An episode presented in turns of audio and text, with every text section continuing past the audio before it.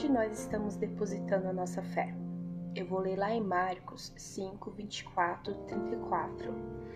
E foi com ele e seguiu uma grande multidão que o apertava. E certa mulher que havia 12 anos tinha um fluxo de sangue e que havia padecido muito com muitos médicos e despendido tudo quanto tinha, nada lhe aproveitando isso, antes indo a pior. Ouvindo falar de Jesus, veio por detrás entre a multidão e tocou na sua veste, porque dizia: Se tão somente tocar nas suas vestes, sararei. E logo se lhe secou a fonte do seu sangue, e sentiu no seu corpo estar já curada daquele mal. E logo Jesus, conhecendo que a virtude de si mesmo saíra, voltou-se para a multidão e disse: Quem tocou nas minhas vestes? E disse-lhe os discípulos: Vês que a multidão te aperta e dizes: Quem me tocou? E ele olhou em redor para ver o que isto fizera. Então a mulher, que sabia o que lhe tinha acontecido, temendo e tremendo, aproximou-se e prostrou-se diante dele e disse-lhe toda a verdade. E ele lhe disse: Filha, a tua fé te salvou. Vá em paz e ser curada deste mal. Eu quero fazer uma pergunta. Como é que você enxerga Jesus?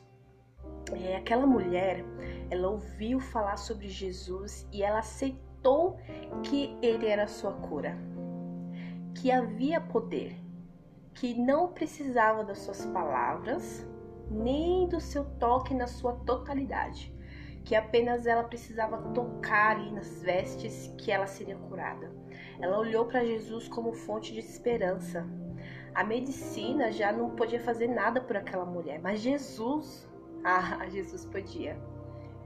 A esperança, ela é a base da fé, e sem a fé é impossível ver o Senhor como nós estamos enxergando Jesus? Será que nós já perdemos a fé?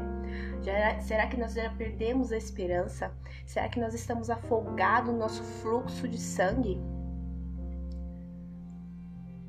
Às vezes nós falamos, ah, mas comigo é diferente. Comigo é mais difícil.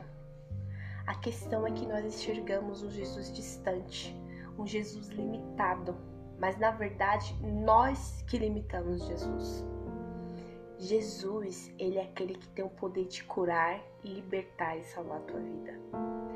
Qual é o seu fluxo de sangue? Aquela mulher, ela tinha uma doença física, mas qual que é o seu? Às vezes não precisa ser uma doença física, pode até ser também uma doença física, mas às vezes é uma ferida que ficou aberta, que ela não foi fechada, você emocionalmente está destruído. Às vezes é um vício que você não consegue se conter, não consegue se controlar, é uma dificuldade na família que parece que não tem mais saída. Qual que é a área que você precisa de um milagre? Qual é a multidão que você precisa romper? Muitos de nós achamos que Jesus está distante por conta da multidão do achismo, por exemplo, de que você não vai conseguir. Afinal, quem é você da fila do pão, não é mesmo? Mas você vai sair ao encontro de Jesus. O que, que vão dizer de você? Já veio esse pensamento na sua mente? Mas eu não tenho forças mais eu já sofri tanto, não adianta mais eu ir, melhor deixar quieto. A multidão muitas vezes está dentro da nossa mente e a maior batalha que nós enfrentamos é na mente. As vozes elas soam na nossa cabeça, nos faz olhar e ver um Jesus que é apenas para alguns, um Jesus distante. Ah, mas a mulher do fluxo de sangue, ela decidiu romper a multidão. Ela manteve o foco na solução, ela manteve os olhos daquele que podia curar, libertar ela daquele mal. Aquela mulher ela poderia falar: Mas eu não posso com essa multidão. Eu estou fraca. Afinal, eu sofro há 12 anos. Há 12 anos eu tenho essa hemorragia. Ela tinha motivos para realmente falar que ela estava fraca. Ela não poderia talvez ir até Jesus porque ela estava sangrando naquele momento e ela teria que romper uma multidão, uma sociedade que naquela época falava que uma mulher sangrando era uma mulher impura.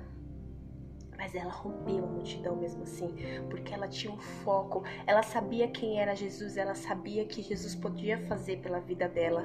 Então, qual é a desculpa que você está dando? Qual é a multidão que você precisa romper na sua mente? É a sociedade, é o ciclo de amigos que você está vivendo, são as pessoas que estão tentando colocar coisas, até através mesmo é, Satanás coloca pessoas, coloca nós na nossa mente para que nós retrocedemos e fiquemos no nosso lugar e não encontremos Jesus. Que nós perdemos a fé e que sem a fé é impossível Senhor. Às vezes é a sociedade, é um laudo médico, é uma ferida da alma, mas que isso não possa te paralisar. Afinal, você só precisa tocar nas vestes de Jesus. Jesus ele está disponível, ele quer nos curar de tudo isso que, que precisa ser curado na sua vida, seja doença física, não importa o que seja, pode ser uma doença de alma, muitas vezes são os nossos sentimentos que precisam ser curados. Então nós precisamos primeiro ver e entender quem é Jesus. E se você entender quem é Jesus, você vai entender tudo, porque só nele existe a verdadeira paz, a verdadeira alegria, a cura. E saber que é necessário você romper essa multidão. Jesus, ele achou virtude naquela mulher, ele curou e libertou ela.